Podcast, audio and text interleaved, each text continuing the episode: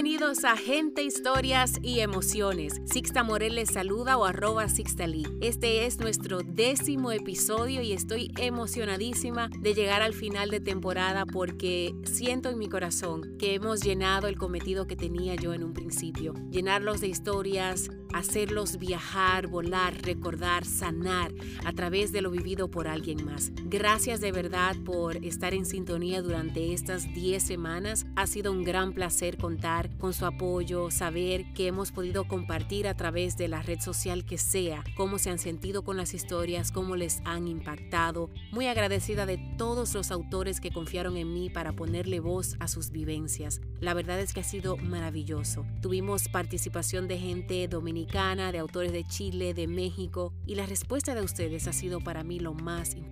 Gracias de corazón. Sobrepasamos las 2.000 reproducciones del podcast y eso todo es gracias a su apoyo. Así es que gracias y bienvenidos.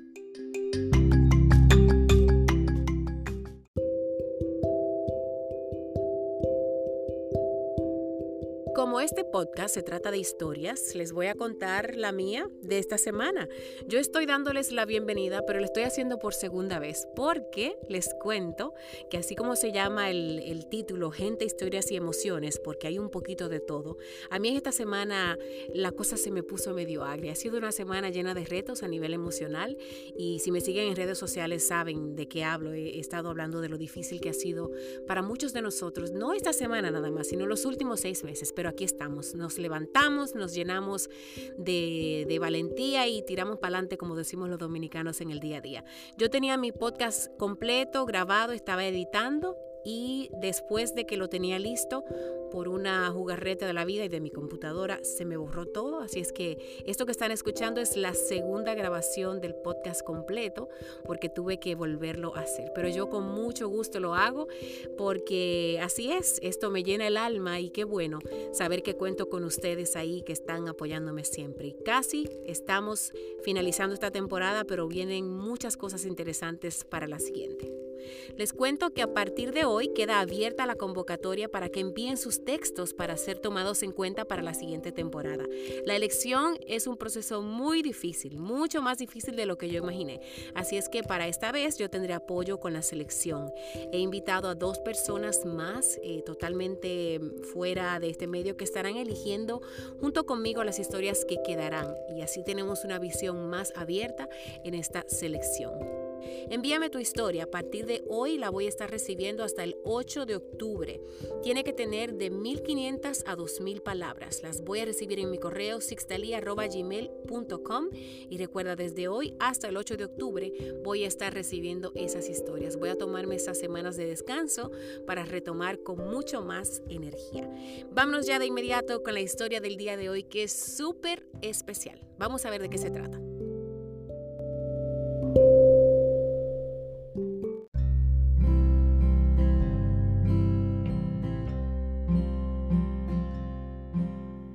Historia nos la envía Diana Ramírez. Ella es dominicana, madre primeriza y residente en España. Les cuento que elegí esta historia para cerrar esta temporada porque habla de un mensaje de esperanza, la vivencia de una madre primeriza. Escuchemos Mi parto en medio de la pandemia.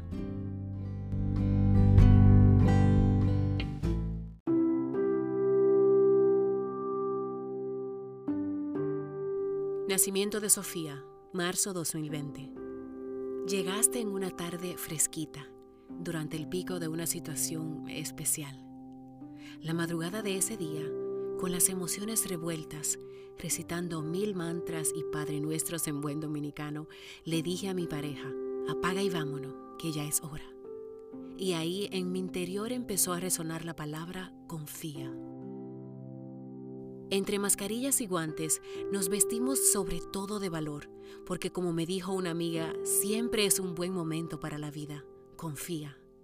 Pusimos en mute los comentarios que comunicaban los medios sobre la situación COVID-19 en los centros hospitalarios en España, y sintiendo la ausencia de mi gente, dado el estado de alarma, solo me quedaba entregarme y confiar en que todo iría bien.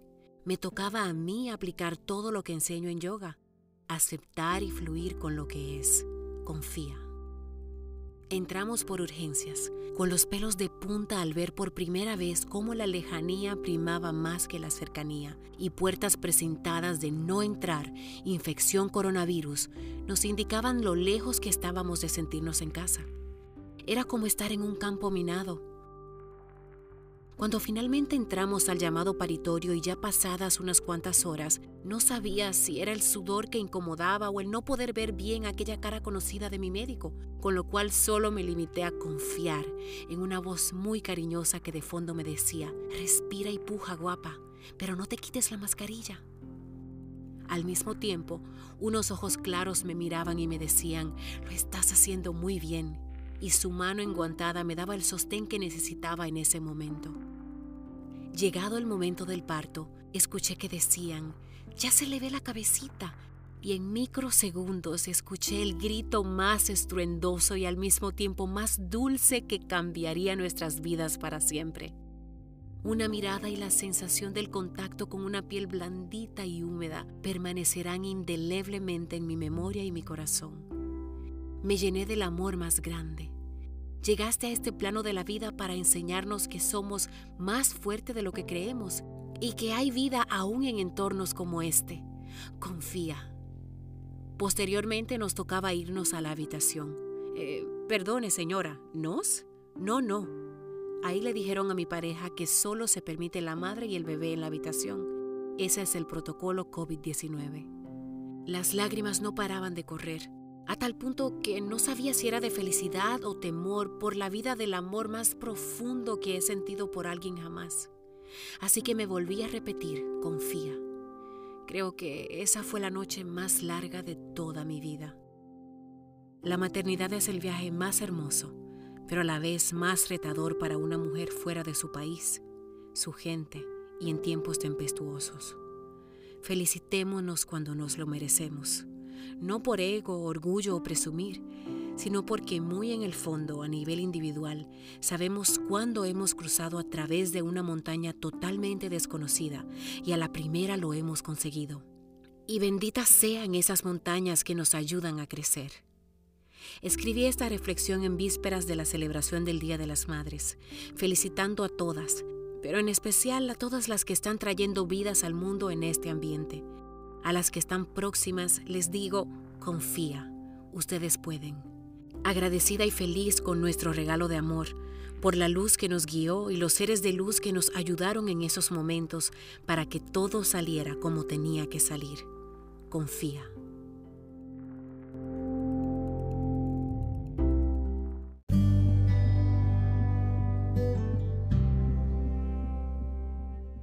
Bueno, bueno, y acabamos de escuchar esta historia maravillosa que será o es el cierre de nuestra temporada. Estoy muy contenta de poder cerrarla con una historia llena de esperanza, a pesar de que en medio de toda esta locura estamos viviendo todos, que nos ha llenado de miedos y de tantas preguntas. En esta historia hablamos de la vida. Y aquí tengo a Dayi conmigo. Dayi, bienvenida. Gracias por compartir tu historia. ¿Cómo estás? Hola Sixta, muy bien, muy bien. La verdad es que estoy encantada, ¿verdad? Muchísimas gracias por, bueno, por compartir mi historia y por la oportunidad, ¿no? De, que toda esa gente linda que te sigue y comparte también, pues que puedan escuchar otro testimonio más de lo que es la, bueno, lo que tú dices, la esperanza y la fortaleza en una situación tan complicada para todos como ha sido esta, bueno, está siendo esta de la pandemia del coronavirus. Claro que sí, y en especial para yo pensaba en esos días, en eso mismo, yo decía, Dios mío, uno que tiene tantas preguntas, tanto miedo, no quiero imaginar cómo sería para alguien que va a traer un, niño al mundo, o sea, para una mujer embarazada. ¿Cuándo te diste cuenta, eh, ya en tu proceso de embarazo, de que tu hija iba quizá a nacer en medio de una pandemia? Claro, claro. Para mí la verdad es que fue, o sea, te, soy totalmente sincera, ha sido la experiencia más complicada y más retadora a nivel físico, a nivel emocional, a nivel mental, porque realmente pues mi niña vino en la época eh, donde el coronavirus pues estaba en España, donde yo resido aquí en Madrid estaba pues como en el, en el pico, ¿no? Estaba en, la situación más complicada y claro, yo tenía una fecha probable de parto Eh, y como yo estoy en un círculo de madres, que estamos en un círculo de madres de apoyo, pues algunos, como es mi primer embarazo, pues algunos se adelantan, otros se retrasan. Y claro, yo no sabía exactamente cuándo venía la niña, tenía esa fecha probable y, no sabía muy bien cuándo venía la niña. Y, y claro, fue bastante, sufrí bastante tensión. Claro, porque te diste cuenta que iba a llegar en medio de la pandemia. Claro, que iba a llegar justo en medio, porque yo, bueno, cuando empezó todo esto de la pandemia, pues no se sabía exactamente cómo qué cómo se trataba, los medios realmente no comunicaban toda la verdad, los, y luego, claro, los hospitales se empezaron a abarrotar, abarrotar, abarrotar, mil medidas, eh, empezó el confinamiento, eh, luego en tus círculos sociales, ¿no? Mm, que es verdad que algunos te apoyan y algunos quieren ayudarte, pero algunos con, el corazón del mundo, pero algunos no te ayudan y te dicen, ay, qué penita que, que, que viene tu niña en esta fecha. Claro. ¿Cómo qué penita, ¿no? Hablando de todo eso, porque no es fácil a veces uno concentrarse en, la parte positiva, en el medio de, de la locura y del miedo. Pero tú necesitabas mantenerte positiva y enfocada para hacer lo mejor que pudieras hacer en esta situación y que el miedo no te venciera. ¿Cómo lo hiciste? Porque tu familia, la mayoría está lejos de ti. Vives con tu esposo, estás allá en España y, y, es claro, manejar esta situación lejos de la familia además. ¿A qué le acreditas tú haberte podido mantener fuerte en esa situación? Pues mira, yo creo que una de las cosas que le, a la que acredito pues es mi fe, ¿no? O sea, mi fe, yo soy pues fui criada en una familia eminentemente católica, entonces yo siempre como que mm, todas las mañanas me yo a primera hora siempre tengo un hábito de que me levanto en la mañana y hago una oración y doy gracias, ¿no? Por lo que voy a recibir en el día, por la protección que voy a recibir en el día y por lo que he recibido en días anteriores, ¿no? Eso por un lado, ¿no? Y luego por otro lado, pues yo soy profesora de yoga y practico yoga y diferentes técnicas de meditación, de mindfulness, ¿no? Y de, traerte un poco al momento presente, a desraizarte, no quedarte en los pensamientos, no quedarte en el exterior, sino como buscar esa fortaleza interior, ¿no? Y luego en tercer lugar, pues eh, la verdad es que, aunque como ya sabes que mi familia está lejos, tengo un buen círculo de amigos y tal, pero es verdad que la familia de mi marido eh, es muy buena y estuvo en constante, en constante apoyo todo, todo el momento, ¿no? ¿Qué tal estás? ¿Todo irá bien? ¿no? Esa, esa pequeña esperanza, pues, eh, pues me ayudó bastante. Yo atribuyo esas tres cosas. Genial. Cuando leía el texto y tú narrabas la parte cuando llegaron al hospital y viste como que era aterrador, todo el mundo con mascarillas, incluso tu médico no podías verlo bien Qué difícil esa situación, ¿eh? Y a pesar de eso, todo fluyó y todo salió bien. Cuéntame un poquito del momento en el que viste a tu hija por primera vez, a pesar del caos y de la locura que te rodeaba. Sí, sí, sí, es que eso es maravilloso. Yo, yo siempre lo he sentido así, o sea, antes de ser madre lo visualizaba así y así fue, de que iba a ser un momento muy subliminal, ¿no? Para mí, como el momento ahora mismo más subliminal eh, más emocional que he vivido. Eh, y realmente, como dices, pues nada, yo me puse de parto, llegamos al hospital, eh, todos los protocolos, era como que tú entrabas y, y, como que sentías que estabas en un, en, como en un campo de batalla, ¿no? Como que, uy, cuidado si toco aquí, si toco allí, y llegas a la emergencia, entrábamos incluso por emergencia, en emergencias donde estaban, pues la mayoría de personas que tenían síntomas de coronavirus también entraban por ahí, entonces ya desde ahí pues ibas con temor. Eh, yo me puse de contracciones, entramos al hospital, luego me dijeron, no, es que no has dilatado suficiente, tienes que volver porque por el, por el protocolo del coronavirus no, te podías quedar. Claro, entonces era como salir del campo de batalla y luego tener que volver, ¿no? Más toda, y entonces ya la segunda vez cuando... Es normal de, de, ser primeriza, de tener todas las preguntas en la cabeza. Ay, ay, ay, todo, todo, todo. El médico luego era un médico de turno, cuando yo llegué luego, luego era otro médico, mi médico todavía estaba en otro parto, porque justo cuando volví a llegar se, se, se pusieron de parto otras, otras, otras madres y, y nada, y era como tú ibas en el, tú entrabas por emergencia, eh, ibas, te acompañaba una persona en, en, el pasillo del hospital y tú ve, pasabas y veías puertas precintadas que decían no tocar, no entrar infectado de coronavirus. O sea, y era como que tú ibas el pasillo, o sea, mira, se me pone, te juro, te cuento esto y tengo la piel de gallina. O sea, te entiendo totalmente. Yo estoy escuchándote, según también iba narrando la historia, y yo iba pensando, wow. Sí, sí, sí. O sea, uno que está tan sensible, claro, claro. que tiene tantas preguntas, que quiere que todo salga bien y tener esa, esa amenaza tan cercana de un virus que tú no lo ves, pero claro, claro. En todas sí, Yo, claro, yo iba también, hay una cosa que no te conté también, otra cosa que me dio fortaleza y que ahora me acuerdo porque lo tenía en la mano pasando por el pasillo y es que yo tengo un, tengo un crucifijo porque yo fui a una peregrinación de, en Tierra Santa y me lo bendijeron allí, un padre muy especial, y yo lo tenía en la mano todo el rato, ¿no? Y como que yo iba con ese, con ese crucifijo todo el rato caminando y de la mano, claro, de mi marido. Entonces, nada, luego llegué a la sala, mi marido no podía entrar ya a todo esto ya sabes que no se puede recibir ningún tipo de visita, solo podías estar tú y un acompañante. Y el acompañante solo podía estar en momentos específicos, ¿no? Ok, o sea que bueno, para el parto eh, probablemente él iba a poder estar contigo. Claro, no se sabe, yo no lo sabía muy bien porque no me habían, no había, hay unas clases que te dan de de, todo el protocolo y de cómo y de, de, parto del hospital, pero claro, con el coronavirus, pues esas clases las habían cancelado y yo estaba como, madre mía, ¿dónde me informo?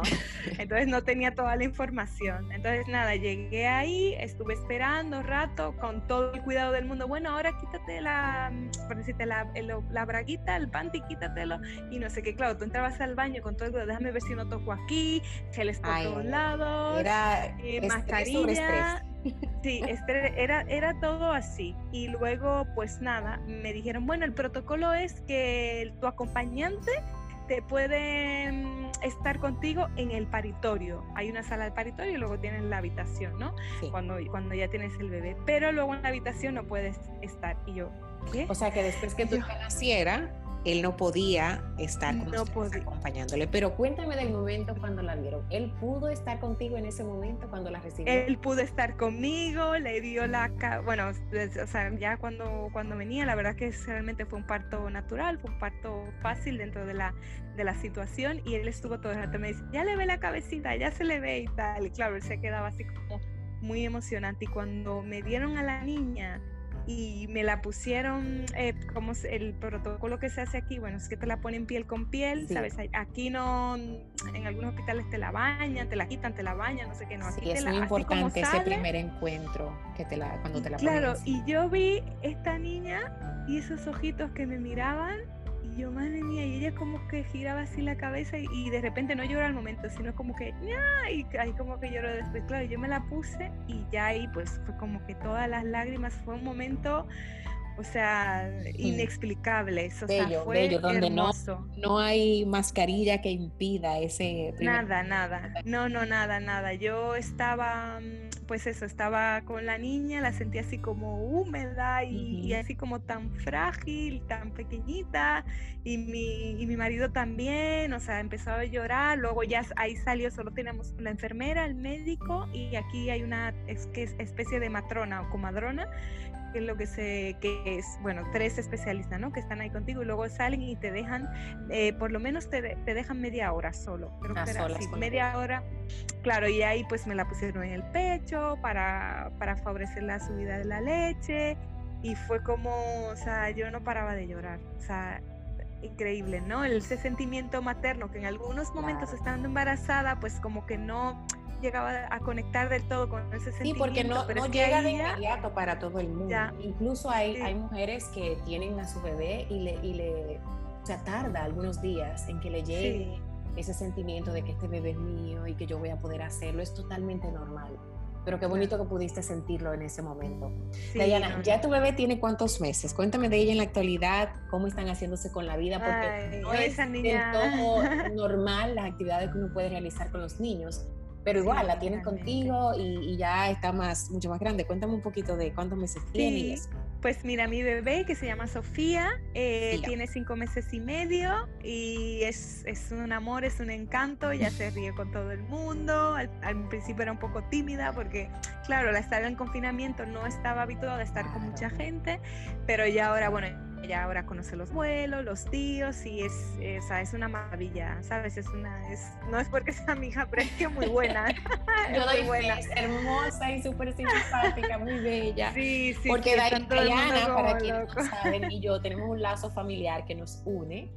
Eh, y por eso conozco a Sofía por videos y por, por fotografías, pero quise compartir su historia, no porque fuera mi familia, sino porque entiendo que en este momento necesitamos oír este tipo de historias, porque va a seguir pasando. Al principio pensábamos que la pandemia, ok, yo me mentalicé para tres o cuatro meses. Ya vemos que tenemos desde marzo, estamos cerca del final de año y esto todavía no está controlado a nivel mundial, esperando, y por lo que se está hablando, se habla del año que viene incluso. Entonces ya hay que prepararse a largo plazo y por eso quise dejar esta historia para el final, para cerrar en una nota de esperanza, porque hemos hablado de todo un poco en los episodios, pero esto me pareció genial para el cierre. Dayana, para terminar, ¿qué le dirías a una madre que esté pasando en este momento o que vaya a dar a luz en el medio de la pandemia y que tenga miedos que son normales, pero además que tenga quizá esa ansiedad de qué va a pasar y cómo van a suceder las cosas. ¿Qué le dirías tú? O para alguien que tenga un procedimiento cualquiera, tenga que ingresar a un hospital en, en estos días, donde el miedo quizá nos sigue arropando de vez en cuando. Claro, Bueno, yo le diría a esa futura madre o a esa futura persona que, se, que esté atravesando una situación que tenga que ir al hospital o alguna situación eh, complicada que confíe sobre todo confía, ¿no? O sea, confía primero en ti, eh, en, tu, en la fortaleza que, que tienes eh, y luego sobre todo confía en, si eres creyente, pues confía en Dios y si no, pues confía en el universo, ¿no? Porque de verdad, aunque yo atravesé esa situación difícil, eh, fluyó, ¿sabes? Con cuidado y todo, pero tuve unos médicos excelentes, estuvieron todo el rato conmigo y yo, y yo, claro, yo tenía temor de que, bueno, a ver cómo será, si se gestiona bien aquí en España, porque había muchos temores de que en España no se estaba gestionando bueno, sí. Eh, y yo le diría a esas personas pues que confiaran, ¿no? Que todo fluye. Y si es una madre, yo me quedé con una frase que me dijo una amiga que me vino como anillo al dedo, cuando la gente me decía, ay, pobrecita, que no, que viene para esta fecha. Yo decía, siempre es buen momento para la vida. Cierto. ¿Sabes, no? Siempre es buen momento para la vida. Entonces yo me quedé con esa frase y la verdad es que me, me ayudó un montón. Confiar, confiar que todo, que todo fluye y y uno se lleva también yo a raíz de esta experiencia ya me, he llevado muchos aprendizajes, no solo como madre primeriza, sino como mujer, ¿no? Como mujer que estoy aquí, yo estoy en un país extranjero, también atravesando esta situación, lejos de mis familiares, hay que sumarle todo eso, ¿no? Y yo con le me di, mira, que yo pensaba con todos estos temores, al final he podido, todo ha salido bien y tengo una bebé preciosa y, estamos todos súper felices. O hay que confiar.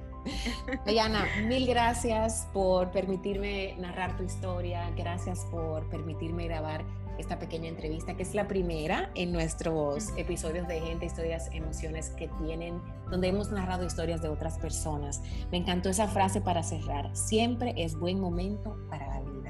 Independientemente de lo que pase en el mundo, siempre es buen momento para la vida, para intentar hacerlo mejor y para confiar en que las cosas van a fluir.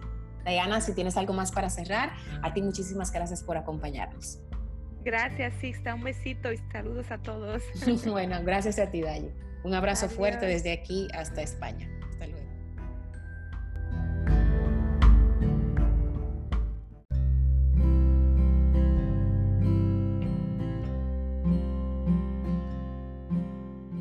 Bueno, y esa era la sorpresa que tenía para ustedes, una pequeña entrevista con la autora de este último texto que compartimos en nuestra segunda temporada.